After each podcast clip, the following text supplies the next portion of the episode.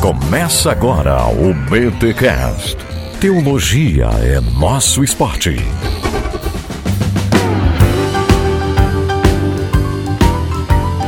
Muito bem, muito bem, muito bem. Começa mais um BTcast BT Week NVT. Eu sou o Rodrigo Bibo e eu estou alegre. É, tá certo. E eu sou Alexandre Melhoranza e eu espero que estejamos todos presos na alegria do Senhor. Eu sou Cacau Marques e o que Paulo disse pro esquilo? Que é Meu nozes?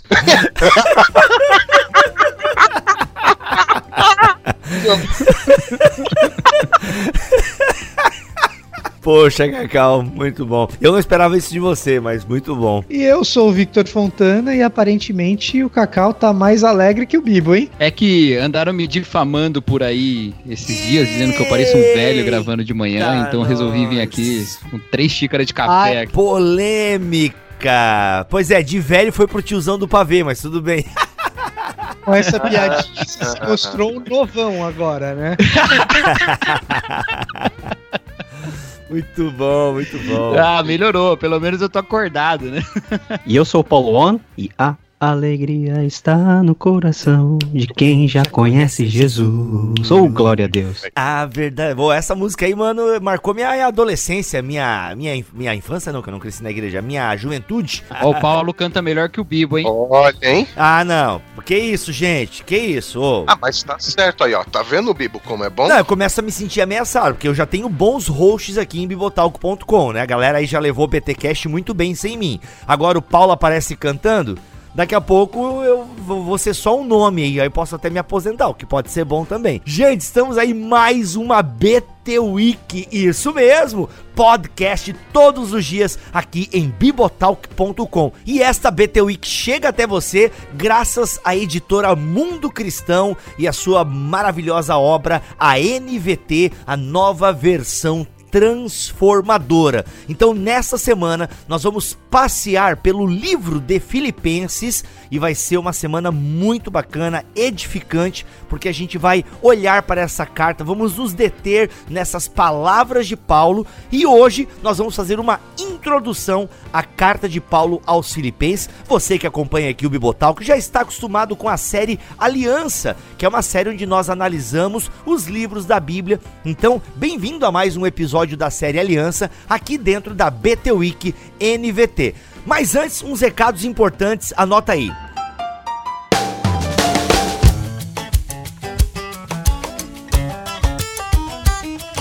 Gente, é o seguinte, na postagem deste BTcast tem um link para uma página que nós criamos aqui com a Mundo Cristão, com livros e bíblias com 40% de desconto. Tem muita coisa legal nesta página, então se eu fosse você que quer comprar aí livros da Mundo Cristão, que tem aquela robustez teológica, a gente fez uma seleção legal dentro do catálogo da Mundo Cristão e você tem aqui na página do Bibotalk com a Mundo Cristão, desconto de 40%, ok?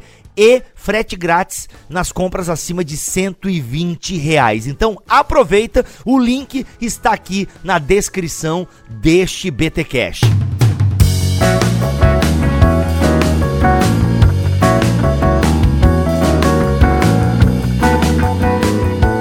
É isso, gente. Vamos então caminhar pela carta de Paulo aos Filipenses e, óbvio, para nós começarmos essa conversa, tem toda uma introdução que é necessário nós fazermos. E a primeira coisa que eu gostaria de lançar para os amigos da mesa aqui é a questão do gênero literário.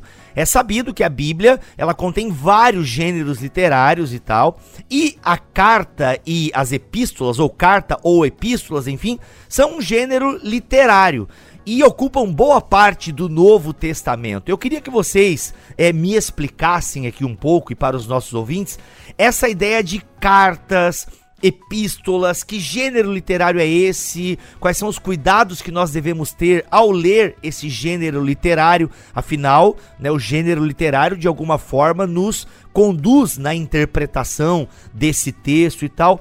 Então, isso, né? Carta. A gente fala assim: ah, abra lá a sua Bíblia na carta de Paulo aos Filipenses, na carta. Alguns usam carta, outros usam epístolas. Enfim, vamos tentar ajudar a nossa audiência nessas distinções ou não de carta e epístola, o que são, para que serviam e por aí vai. Vamos lá, pessoal. Carta e epístola aqui, a gente pode tratar como sinônimo, tá? Pessoas mais velhas, de um tempo mais anterior e até as nossas versões anteriores usam a palavra epístola, que é a, é correspondência da, do termo mesmo no grego que significa basicamente carta. E as cartas eram muito importantes na antiguidade. O fenômeno né, epistolar não é algo restrito ao Novo Testamento. No Antigo Testamento, pelo menos na sua parte final, nós já temos algumas movimentações, pessoas enviando cartas, pessoas se correspondendo. Isso foi uma grande inovação literária da humanidade que tinha como objetivo comunicar-se à distância. E um dos objetivos mais importantes de qualquer tentativa de comunicação é você tornar a sua mensagem é, audível e inteligível para pessoas que talvez estejam numa distância que te impossibilita de estar presencialmente. Então imagina no mundo de hoje, né, com, toda esse, com todo esse negócio de pandemia, já algumas cidades com lockout aqui no Brasil, você ter que se comunicar com alguém que está tecnicamente distante e impossibilitado de estar no mesmo, no mesmo lugar que você. Hoje nós temos todas as mídias sociais, pelo Skype, hoje nós não sentimos tanto essa falta. Entretanto, antigamente você não tinha nenhuma dessas facilidades, nem telefone discado você tinha. Então, a única maneira de você transmitir a sua mensagem de forma fidedigna e de forma precisa era por meio da redação de cartas. Então, cartas passou, de, passou a ser um gênero literário muito usado, com formas bem definidas já no contexto clássico, no contexto greco-romano. E Paulo usa todas as convenções que estavam disponíveis à sua época, não somente para se comunicar com igrejas que estavam tecnicamente distantes do seu alcance físico, mas também, e aqui está a grande inovação do apóstolo Paulo, de responder a situações e a questionamentos pontuais de cada comunidade, embebidos da sua concepção teológica sobre Cristo, sobre a vivência dos cristãos dentro do reino, sobre a ética. E essas cartas, todas elas, não só de Paulo, mas na maioria paulinas, se transformaram aí numa parte considerável do Novo Testamento, tá? Se nós temos na primeira parte os evangelhos que narram a vida de Jesus, o segundo bloco considerável são todas as reflexões teológicas que nascem de necessidades pontuais reais, comunicadas de forma à distância por meio dessas cartas ou dessas epístolas. Então, por exemplo, Scott McKnight, que é um pensador, um teólogo do Novo Testamento da nossa atualidade no mundo de fala inglesa. E diga-se de passagem, seria um ótimo nome para super-herói. Eu, eu acharia legal um super-herói com esse nome. Enfim, só um registro aí. Pois é. E ele vai dizer o seguinte: que as cartas no mundo de Paulo era a presença encarnada e registrada do seu autor, nesse caso, o próprio apóstolo Paulo. Então, a carta, quando lida em público, era a presença real da pessoa, era como se a pessoa estivesse lá, era como se tivesse um holograma da pessoa lendo o conteúdo dele. Tal era o poder dessa forma de comunicação que foi desenvolvida aí pela humanidade, mas apropriada de forma tão sábia pelos nossos autores bíblicos, principalmente o apóstolo Paulo. Ô Paulo, tu tá falando aí de carta, epístola e meio que usando os termos intercambiáveis, né, como sinônimos e tal. Por exemplo, se eu pego uma carta de Paulo aos Filipenses, é uma carta que tem uma pessoalidade bem latente mesmo, como uma carta como a gente entende hoje. Eu vou mandar uma carta pro Vitor lá em Fort Lauderdale. Eu usei o Vitor aqui como exemplo só para citar o nome da cidade dele que eu aprendi a falar, ou da região, do condado, sei lá o que, que é aquilo ali. É, eu falei bonito, Vitor? Fort Lauderdale? Ficou legal? Falou bonito, Obrigado. falou bonito e é, e é a cidade, é a cidade. O condado é o condado de Broward. Esse aí eu vou ter, eu não treinei, aí não vou falar. então eu tô mandando lá uma carta pro Vitor em Fort Lauderdale e tal. É, vai ser uma carta bem pessoal, né? Pô, e aí, Vitor, tá total, papapá, vou contar coisas minhas e, enfim, anseios e por aí vai, como eu faço com ele pelo WhatsApp e por aí vai. Agora, se eu pego uma carta de Paulo aos Romanos, eu já sinto um tom um pouco diferente, né? A carta de Paulo aos Romanos parece ser muito objetiva, ela não é um compêndio teológico, é uma carta de Paulo aos Romanos, tanto que tá lá a, a todos os destinatários no capítulo 16. Mas é uma carta que não tem tanta pessoalidade como Filipenses, por exemplo. Isso é tranquilo, mesmo assim, é, continua sendo carta, porque alguns mais antigos, como Paulo citou, fazem um pouco essa distinção. Carta é um pouco mais pessoal, epístola, ela já tem um tom um pouco mais didático, mais é, pedagógico, didático, assim, de, de, de querer ensinar mais coisas e tal, enfim. Então, Bibo, na real, cara, assim, se você for pegar os estudos epistolares atuais, principalmente depois que surgiu a crítica retórica, né? Que é a tentativa de analisar as cartas, principalmente as cartas paulinas, mas de maneira geral a literatura bíblica, de acordo com os padrões retóricos de escrita da antiguidade clássica, né? E tem muita coisa que realmente se encaixa aparentemente os autores bíblicos tinham algum tipo, pelo menos a maioria deles, Lucas e Paulo com certeza, algum tipo de educação helenística que fazia com que existisse uma padronização de estilo no jeito de se escrever, né? E aí quando se introduz a crítica retórica para se definir subgêneros das epístolas do Novo Testamento, a discussão vai muito além de você ter uma epístola que é mais didática ou algo que é mais pessoal. Né? A própria epístola de Filipenses existe algum debate em relação a isso. Muitos classificam o estilo de literatura da epístola aos Filipenses como uma epístola de amizade, enquanto Romanos, que você citou, seria uma carta diplomática. E ela segue em diversos aspectos padrões de um embaixador. O que faz muito sentido, já que Paulo não fundou a igreja em Roma, ele não planta a igreja em Roma, enquanto que a comunidade cristã em Filipos foi introduzida pela evangelização de Paulo na segunda viagem, né? Na sua segunda viagem missionária. Então, o que, que acontece? Hoje, você falar em epístola ser algo mais didático, enquanto carta é algo mais pessoal. Não, todas são cartas, todas do Novo Testamento são epístolas.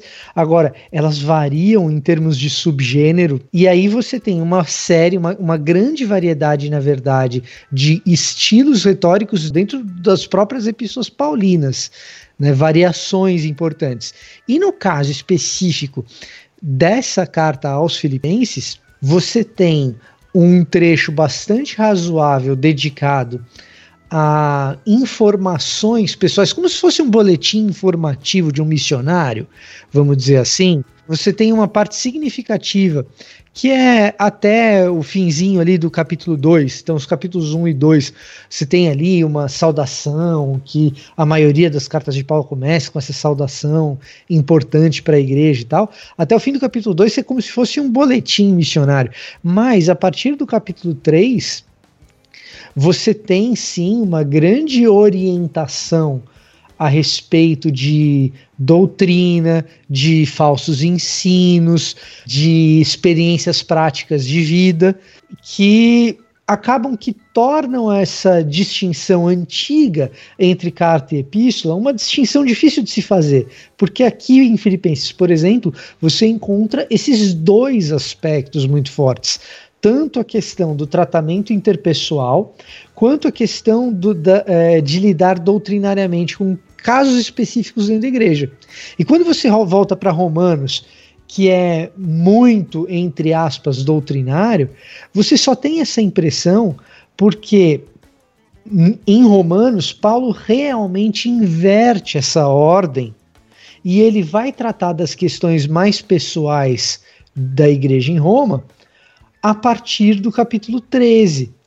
Só que do capítulo 1 até o capítulo 11, ele estava fazendo teologia voltado para os problemas pessoais da igreja em Roma. Ele está resolvendo questões da igreja em Roma que experimenta algum tipo de tensão, que a gente observa bem no capítulo 14, né, mas algum tipo de tensão entre judeus cristãos e gentios cristãos dentro da cidade de Roma. Toda a argumentação do capítulo 1 até o capítulo 11 tem esse pano de fundo. Então, essa divisão entre carta e epístola, ela me soa um tanto artificial, em que pese que algumas padronizações dos modelos retóricos mais recentes também possam parecer encaixes um tanto artificiais quando você olha os proponentes desse tipo de abordagem das cartas paulinas, como o Robert Jewett, o Ben Witherington e, e, outros aí que fazem esse tipo de coisa. É, me parece também que Paulo não tinha muito em mente esse tipo de classificação ou escrever as epístolas dele conforme um certo modelo retórico, né? Ele varia muito de acordo com a sua audiência e de acordo com a sua necessidade e também de acordo com até a própria idade que ele tinha quando ele escreveu as cartas. Então, as cartas mais pastorais, né, a Timóteo, a Tito, você tem um tom muito pessoal, um tom de quase que de despedida, sendo que outras cartas, as cartas, por exemplo, a, a igreja de Tessalônica tem um tem um, uma outra tonalidade, abordando temáticas diferentes que não vão aparecer em outras cartas. Então, ah, parece que a gente tem um cenário muito misturado, que talvez não era nem intenção de Paulo se adequar a um determinado tipo de retórica, ainda que ele use muita retórica para isso. Também tem o fato de que não existe na, na língua grega, pelo menos o texto do Novo Testamento, a diferença lexical entre carta e epístola. É tudo epístola é tudo considerado a mesma coisa. Então, fazer esse tipo de segregação a mim soa um pouquinho artificial. E nessa carta, né, o, o Vitor tocou muito bem na questão até estrutural, essa carta sim, e todas as cartas de Paulo e todas as cartas do Novo Testamento, Hebreus sai um pouquinho dessa, dessa tonagem, mas eles têm uma estrutura, uma estrutura formal. Bibo, você lembra que antigamente, não sei se você passou por isso, a gente tinha aula de como escrever carta? Sim. Eu tive, eu tive. Eu tive. A gente tinha. Caraca, eu não lembro, cara. Ou você faltou o cabulão nessa aula, pode ser, né? Pô, eu devo ter também, mas é que eu nunca levei a escola a sério, mas eu devo ter tido também. É que faz muitos, muitos, muitos, muitos anos que o Bibo tava na escola, gente. que gratuito mas, isso. Pô, eu tenho só 37 anos, cara. É, não, eu tô velho, caraca. Mas o Milha é mais velho, só para deixar registrado. Lembra que a professora ensinava que você tinha que colocar querido não sei quem, aí você colocava a data, você começava com o corpo da, da carta, depois você tinha uma maneira de você finalizar, depois você colocava no envelope, na frente você colocava remetente e atrás você colocava destinatário? Pois é, no padrão clássico nós também tínhamos todas essas convenções. Tá?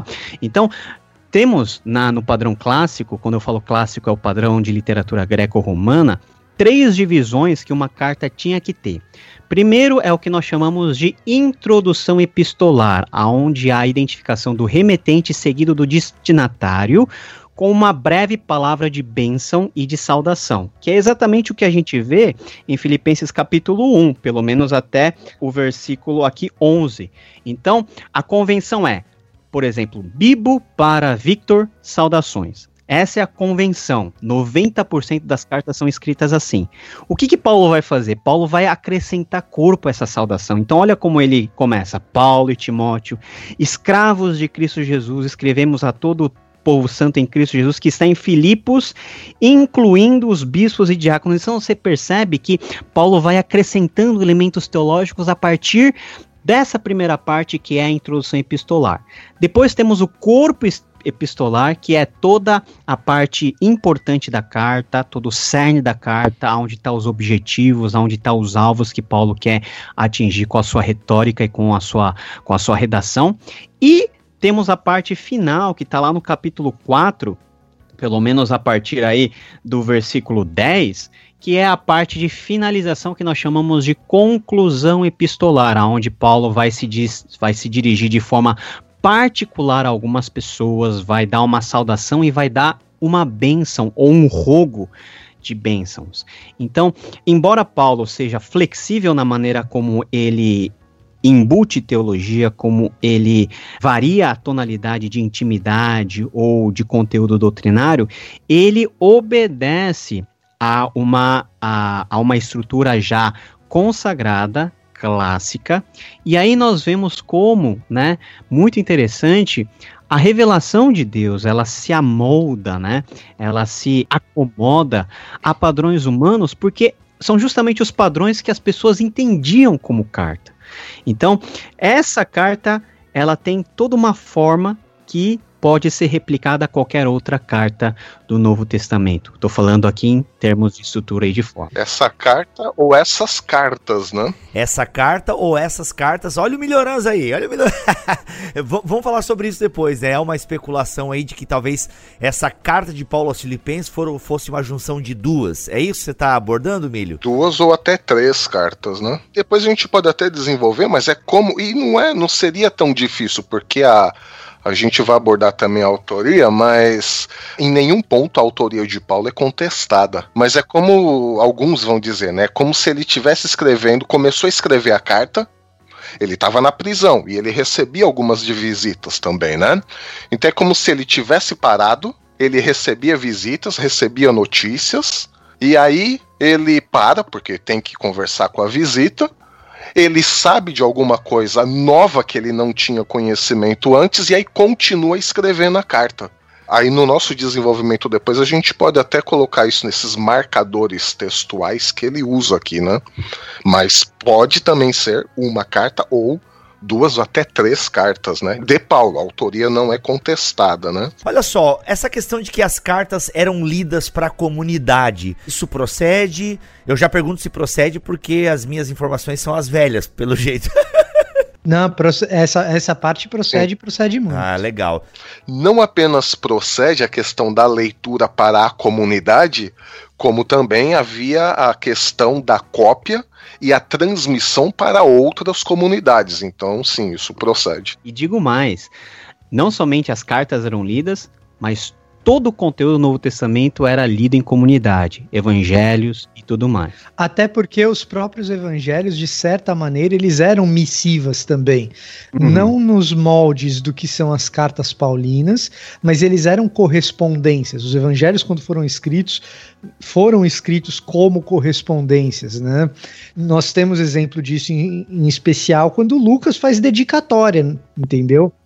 Então, os evangelhos também têm essa característica de missiva e o livro de Apocalipse também tem essa essa tônica, né, das cartas às igrejas da Ásia e tal. Sim. Até o Lucas escreve para quem mesmo? O amado de Deus, como é que é o nome do cara? Teófilo. Teófilo, isso, justamente. E, há, e há quem diga até que isso provavelmente era lido realmente por outras pessoas e tal. É muito legal, muito bacana mesmo. O Milho falou da questão de outras igrejas lerem as cartas. Há essa especulação realmente em relação a Filipenses, Colossenses, a Laodicenses, né? Tipo, se fala aí de uma carta de Paulo aos Laodicenses que a gente não tem, até acho que tem um, um pseudepígrafe, né, aos Laodicenses e tal, mas que não está no nosso cânon. É, realmente a gente consegue ver dentro do texto bíblico essa, essa possível correspondência, com base no que a gente afirma isso, que havia uma correspondência entre essas igrejas com as cartas de Paulo? Então, Bibo, a evidência de que há troca de correspondências entre as comunidades cristãs do primeiro século, ela não é interna do texto, mas a quantidade de manuscritos que nós temos indica que rapidamente as comunidades entenderam que aqueles textos eram importantes o suficiente para que eles fossem trocados entre si. E rapidamente aparece a ideia de um corpus paulino, ou seja, um conjunto de documentos de Paulo viajando juntos dentro de como se fosse um primeiro mini cânon ao redor do primeiro século. Além disso, Segunda de Pedro nos dá alguma evidência de que os escritos de Paulo, as coisas que Paulo escrevia, eram de conhecimento mais ou menos geral entre as comunidades cristãs. Pode crer, que eram até difíceis de ler, né? O Pedro dá uma falada, né? Uhum. Exatamente. Se Pedro está dizendo que as coisas que Paulo ensina, as coisas que Paulo escreve, as coisas que Paulo diz são usadas assim, assim, assado, é sinal de que os ensinamentos de Paulo já são difundidos entre as comunidades. Então a gente tem alguns elementos interno do texto é pouquinha coisa, mas a gente tem alguns elementos de conjunto de cópias que nos levam a esse tipo de conclusão. É, e não somente eram recebidas, mas nesse caso específico de 2 Pedro, é, Pedro ele coloca no mesmo patamar essas tais escritas de Paulo com os escritos do Antigo Testamento. Então a gente já tem uma evidência interna ao texto do Novo Testamento em que já nessa época algumas cartas de Paulo eram reconhecidas como texto canônico e normativo Sim, nas Uma igrejas. escritura sagrada, né? Uma escritura sagrada. Sim, até isso quebra alguns argumentos que o pessoal fala: não, Paulo escrevia a carta não tinha intenção de ser canônico. É, sim, é claro que são tons pessoais, como Filemon, por exemplo, é bem pessoal, bem específico mesmo. Só que ah, esse texto de Pedro evidencia essa ideia de que Paulo não escrevia uma carta, só uma carta aos filipenses. É, Paulo sabia da dimensão do seu trabalho e do seu chamado, né? Fica evidenciado, até onde eu entendo, por esse comentário de Pedro.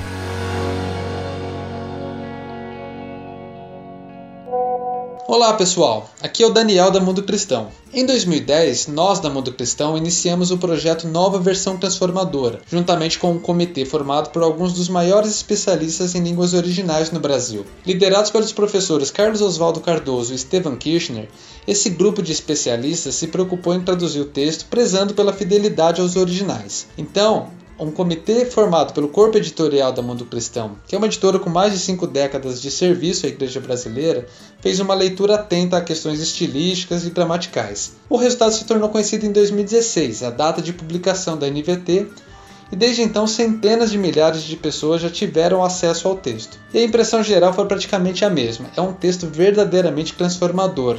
Será que não é hora de você também conhecer a NVT?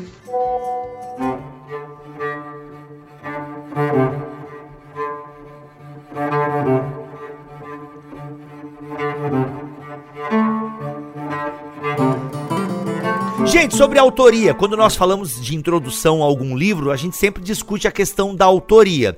Na nossa Bíblia já está lá, carta de Paulo aos Filipenses, mas a gente sabe que algumas cartas são questionadas e tal. Alguém já comentou aqui no episódio que Filipenses não é questionado pela maioria da academia. Paulo, pode elucidar a gente com alguma coisa aqui? O Biba, antes da gente mergulhar nessa questão, eu acho que fica muito, eu acho que fica bom até dar um panorama uh, atual de como que está a academia em relação à aceitação de, da autoria de Paulo conforme as suas 13 cartas, tá? Sete são consideradas uh, indiscutivelmente paulinas, que é 1 Tessalonicenses, Gálatas, 1 Coríntios, Filipenses, Filemon, 2 aos Coríntios e Romanos. Essas, praticamente toda a academia concorda que sejam fruto aí da pena de Paulo. Até Existe... os mais liberais, Paulo? Até os ah, mais liberais? É, vamos deixar os liberais um pouquinho no ninho deles, né? Porque os liberais vão discutir de tudo, né? E existem várias nuances. Mas é assim, Paulo a grosso, se Paulo existiu, se Jesus existiu, se Deus existe, aí a discussão vai longe. Mas, grosso modo, essas são as incontestáveis.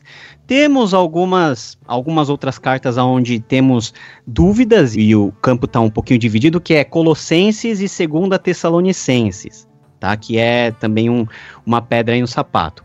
Alguns, e aí a gente entra no terreno também dos liberais, mas muita gente erudita também do meio mais conservador, vai considerar como pseudepigráficos as cartas de, olha só, o pessoal vai ficar com o cabelo em pé. Efésios, hum. 1 Timóteo, 2 Timóteo e de Tito também. Caraca. Então, não há um consenso geral da autenticidade quanto à autoria em todas as cartas. Existe discussão e uma discussão acalorada já há dois séculos com relação a essas coisas. Aí entra é, as tais cartas perdidas de Paulo, que são mencionadas no próprio Corpus Paulino. Por exemplo, temos a, as correspondências a Corinto, a terceira carta aos Coríntios, né? Ou, ou até uma a quarta. primeira carta. Coríntios, na verdade, é segunda Coríntios, né? Pois é, uma carta anterior. Essa primeira Coríntios que foi perdida, tá lá em 1 aos Coríntios 5,9 a referência. Ah. Temos várias outras referências. E segundo a, a... Coríntios, são duas cartas. Pode ser duas cartas. Olha, eu estudei esse tema, pode ser até quatro. São, então, você é mais liber... então você é mais liberal que eu ainda. Não, é o que eu ouvi. Foi um passarinho que me contou. Eu não creio nessa história, não. Até tá. porque a minha tese de doutorado seria justamente falar da unidade de 2 Coríntios. Oh, e não dessa divisão. Amém. Aí temos. Amém. o Bibo fez referência à tal da epístola aos Laodicenses, né? Cadê isso daí? Tá lá referenciado em Colossenses 4:16.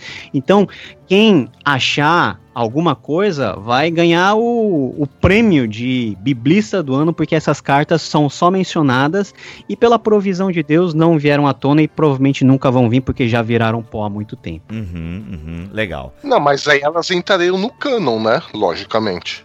Ah, não sei, viu? Outra discussão que a gente tem também quando se fala em relação à carta e tudo mais é a data, né? Afinal, alguém escreveu, beleza, Paulo, ok. E onde ele escreveu e quando ele escreveu. Então, data e local são coisas discutidas em relação a esse gênero literário das. Aliás, qualquer escrito, né? E aí, onde Paulo estava? Era uma prisão em Roma? Não era?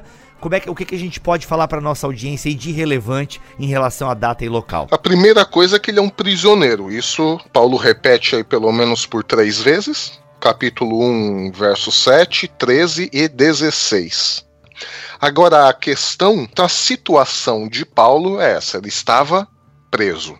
A partir daí, onde ele estava preso? Então, até onde eu vi, e aí vocês poderão me corrigir, nós temos pelo menos três hipóteses: ou Roma, ou Cesareia, e alguns chegam até colocar Éfeso como lugar de origem da carta, né? Inclusive, Éfeso começa a ganhar cada vez mais adeptos. Mas eu creio que, academicamente, Roma e Cesareia ainda disputam, né? A questão aí de, da, da prisão de Paulo. Roma, digamos que aí tem o peso da tradição, a maioria vai dizer aí, até por causa da, da, referência de Paulo à guarda pretoriana, mas eu não acho que isso seja um argumento tão relevante, embora seja um argumento válido, claro, mas não para definir Roma como o lugar de escrita, mesmo porque tudo ali era Império Romano. Onde tem Império Romano, você tem ali, dependendo da cidade, da importância daquela cidade, você tem um destacamento especial da guarda pretoriana, que não necessariamente estava em Roma, ou apenas em Roma.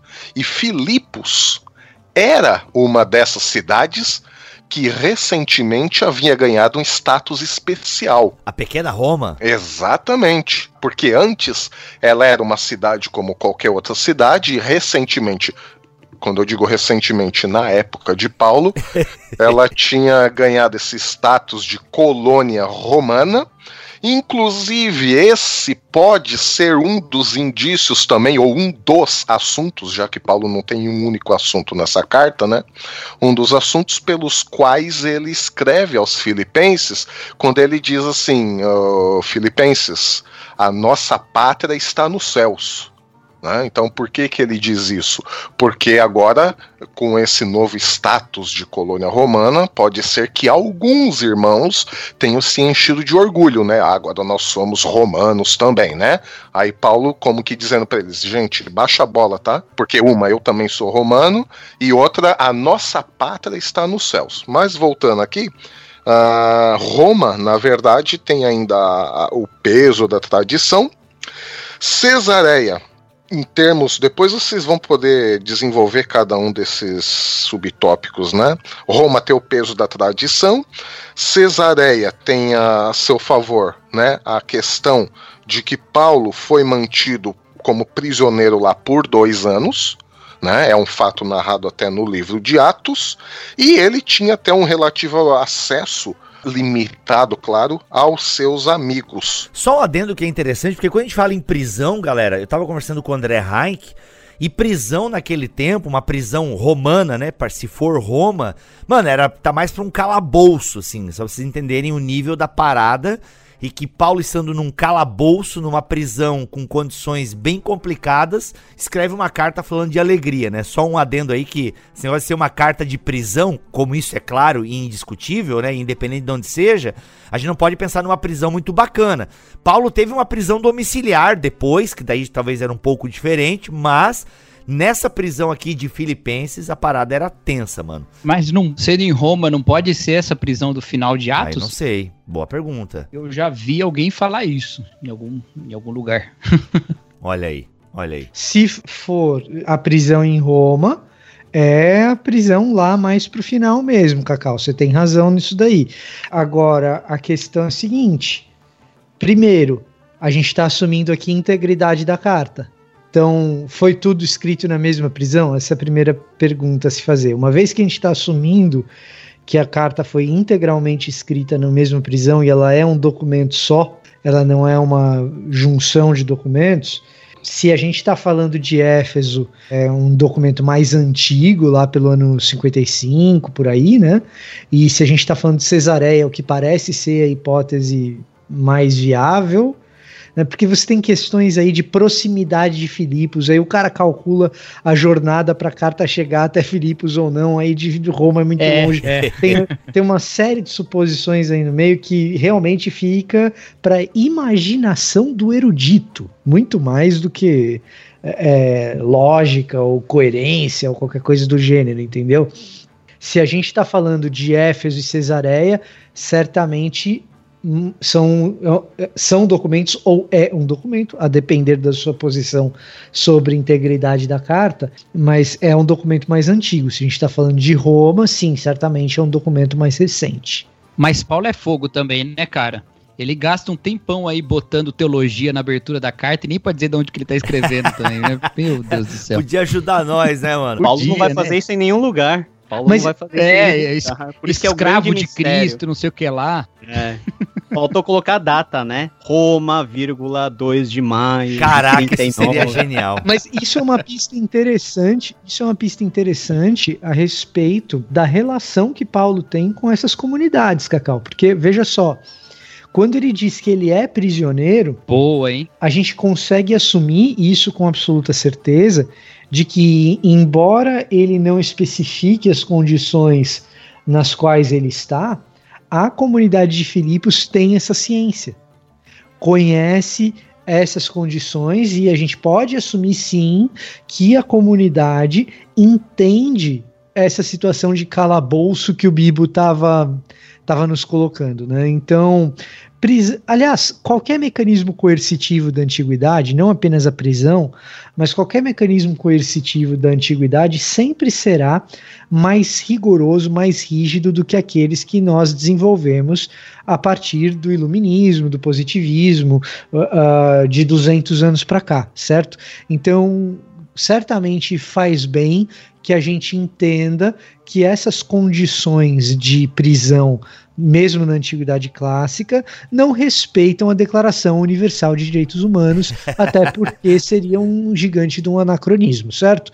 Então, não pense numa, num complexo presidiário privatizado no interior do Texas, que você viu em Prison Breaker ou, ou em Oz. Olha só o que a NVT de estudo diz aqui em relação à data e local. Não há consenso a respeito da data nem do local da redação das cartas da prisão.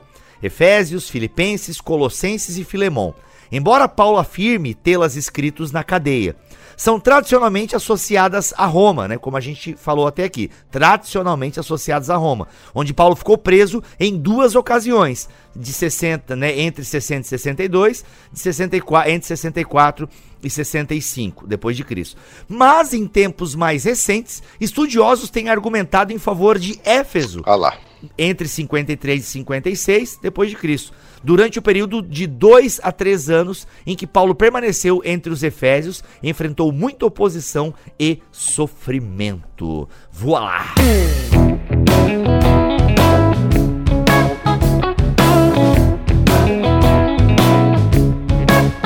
Cacau, pra gente caminhar pro final aqui do nosso papo, eu acho que seria interessante nós trazermos um panorama da carta de Paulo aos Filipenses, né? Um pouco assim da questão do tema da carta, o tema central da carta. Não sei se é possível nós fazermos isso com Filipenses. A gente nota nesse no texto, né, quando a gente lê assim é, direto, né? Que é a melhor maneira de você ler essa carta. a gente nota o carinho que Paulo tem pela igreja, a gente nota a forma afetuosa com que ele fala. A gente vê também uma preocupação do apóstolo de dar ânimo, digamos assim, de encorajar a igreja a continuar firme na sua vida santa, né? Na prática da vida cristã. A gente sabe olhando, lendo a carta que Paulo recebeu uma oferta dos filipenses, não é? Que chegou lá pelas mãos de Epafrodito, e ele escreve essa carta em resposta a essa oferta, trata alguns temas, inclusive locais lá, mas há uma preocupação bem nítida, assim, de estimular essa igreja por causa da perseguição que crescia, né? E a igreja é, podia estar enfrentando, inclusive, essa perseguição lá e por causa da sua própria condição, né? Então é, é muito interessante esse, essa contradição que sempre é ressaltada quando essa carta é mencionada. Paulo preso, falando sobre alegria, falando sobre ânimo e tal, e ele mostra, como ele mesmo diz, como Deus reverte o mal em bem. Então, aquilo que podia ser visto pela igreja como derrotas pontuais do movimento de Cristo, na verdade, ainda eram evidências de que Deus estava no controle sobre todas as coisas. E isso é muito bonito nessa maneira como o apóstolo Paulo fala com eles, né? Inclusive, eu queria, não sei se eu emendo agora, eu ia falar antes, mas aí eu perdi o bonde, mas vou falar agora então. Nisso tudo que foi falado de, porque às vezes as pessoas pensam assim, puxa, mas toda toda essa parte de contexto, de estilo, isso é tão inútil útil para minha vida? Porque eu já tenho o texto na mão, né? Por que, que eu não posso só ler o texto? Você pode, claro que você pode, ele vai ser edificação. Mas tem algumas coisas muito bonitas que a gente pode tirar de tudo isso que a gente falou agora, né? E uma das coisas é como Paulo se dedica na própria arte de transmitir essas palavras. E por que, que isso é especialmente importante para nós? Porque eu acredito que os pastores dessa geração, e os crentes em geral, mas especialmente os pastores, está na, na geração que mais escreve da história. Porque a gente está o tempo todo escrevendo no WhatsApp, a gente está o tempo todo escrevendo em rede social. Então, Quanto mais a gente entende da própria prática da escrita e quanto mais recurso nós temos para dominar a palavra escrita, melhor nós cumprimos o nosso ministério escrito, que tem uma porcentagem muito grande do nosso ministério hoje. Então, Paulo fazia de tudo para dominar é, o estilo e conversar com a igreja e colocar teologia onde não se coloca e deixar as coisas é, bem escritas, né? Ainda com os, as limitações que a gente sabe do grego paulino, mas com toda, toda a riqueza que ele podia colocar, isso deve nos estimular também a saber usar os emojis, por exemplo, da vida, né? A saber usar os memes. Os memes, exato. Inclusive, eu vou contar uma coisa aqui: ninguém usa meme nessa internet cristã como o senhor Vitor Fontana, entendeu? Porque o Vitor, nesse período pandêmico, ele acha que não percebeu o que ele estava fazendo, mas eu percebi. Ele estava usando meme para encorajar os seus irmãos. Olha, E foi cara. bênção de Deus a maneira como o Vitor usou meme falando comigo no WhatsApp, mano. Então, a, a, gente tem que entender também, claro, a questão do meme não tem a ver, Paulo não tá fazendo meme ali no, em Filipenses, né? Mas a gente tem que entender também que isso faz parte do nosso ministério, né? E, e saber fazer isso para encorajar, aconselhar os nossos irmãos e até, e até saber evangelizar, saber colocar nossas ideias em forma escrita, porque hoje é uma parte muito grande do nosso ministério. Esse negócio do meme eu aprendi com um presbítero de uma igreja brasileira aqui, aqui, aqui no sul da Flórida, que é, que é o Thiago Silva. O Thiago Thiago é o cara que ele chega e fala assim: um dia tá ruim, manda um meme pra alguém. Gente, esse é um ponto aqui que me veio na cabeça enquanto o Cacau falava, né? Dando aí uma síntese da carta e depois trazendo esse adendo maravilhoso. É que a questão de escrever, hoje em dia é muito fácil, de certa forma, né? A gente tem questão digital aí, a gente pode escrever sem parar o quanto a gente quiser. Mas Paulo tinha uma limitação de, do material. Que material que era utilizado para essas cartas naquela época? Já era o pergaminho, um pouco mais resistente, mas o pergaminho era caro? Será que Paulo utilizava papiro? Como é que a gente. Acho que é um detalhe técnico aqui, que eu acho que valoriza ainda mais isso que o Cacau acabou de falar, do esforço, né? Da intencionalidade de Paulo. O papel que era usado era o papiro, porque o pergaminho era muito caro, era muito caro e ele foi e o pergaminho só vai ser produzido em massa assim para produção de códices a partir do século IV e V da era cristã. Então, papiro era algo relativamente mais barato, não tão, tão barato como os papéis, o chamequinho que a gente vê, é que a gente compra na, na venda, era caro, mas relativamente mais barato do que o pergaminho. E ele tinha à disposição tinta, né, feita com minerais ou até com carvão misturado a uma solução, um solvente, óleo, alguma coisa assim. E o detalhe é que Paulo tinha que pagar do bolso dele todo esse material, né? E a gente falou um pouco da prisão de Paulo, qualquer agente aí dos direitos humanos ia ficar com ia ficar arrepiado com a condição que era as prisões na época e na maioria dos casos os presos tinham que arcar com as suas próprias despesas dentro da prisão, então não havia rango de graça. Então Paulo além de investir na sua comida e na sua subsistência dentro da prisão, ele teve que tirar do bolso dele ou também dos recursos que ele poderia angariar dos seus apoiadores, dos seus patrocinadores, todos os recursos para a confecção desses papéis. E até essa questão de prisão me lembra que a igreja de Filipos provavelmente começou num evento envolvendo a prisão. Sim, inclusive foi a primeira igreja de Paulo em solo europeu, né? Teve a, teve a conversão do, do, do carcereiro, e sim, sim, é, é uma igreja depois, né, claro, tem a questão até da, da comerciante Lídia, né?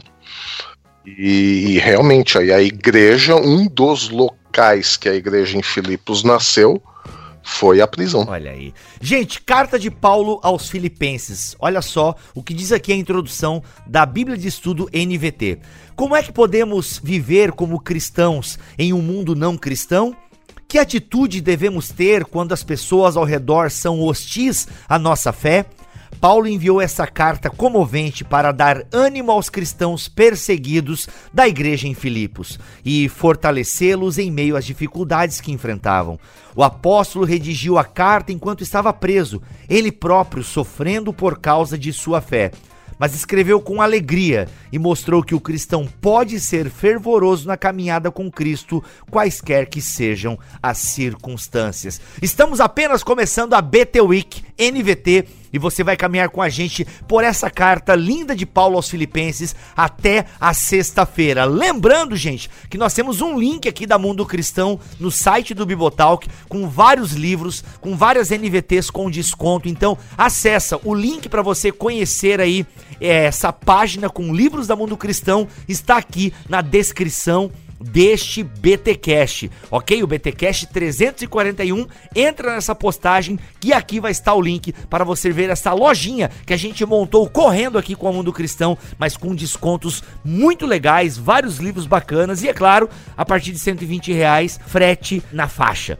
Beleza? Meus amigos, vamos caminhar para o capítulo 1 amanhã e conto com vocês aí. Obrigado a todos vocês aí que participaram da mesa. Tamo junto. Cacau, Vitor, Milho, Paulo, tamo together, é nós. Voltamos amanhã, permitindo Deus. Amém. Sim. o que não disse sim, fiquei preocupado, hein? Gente, voltamos amanhã, se Deus quiser e assim permitir. Fiquem todos na paz do Senhor Jesus.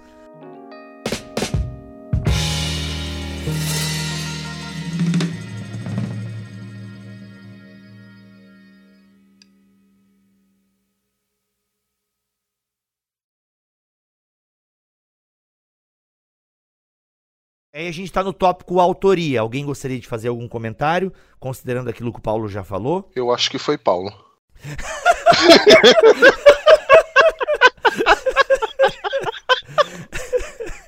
foi boa, foi boa, amigo, foi boa. Este podcast foi editado por Bibotalk Produções.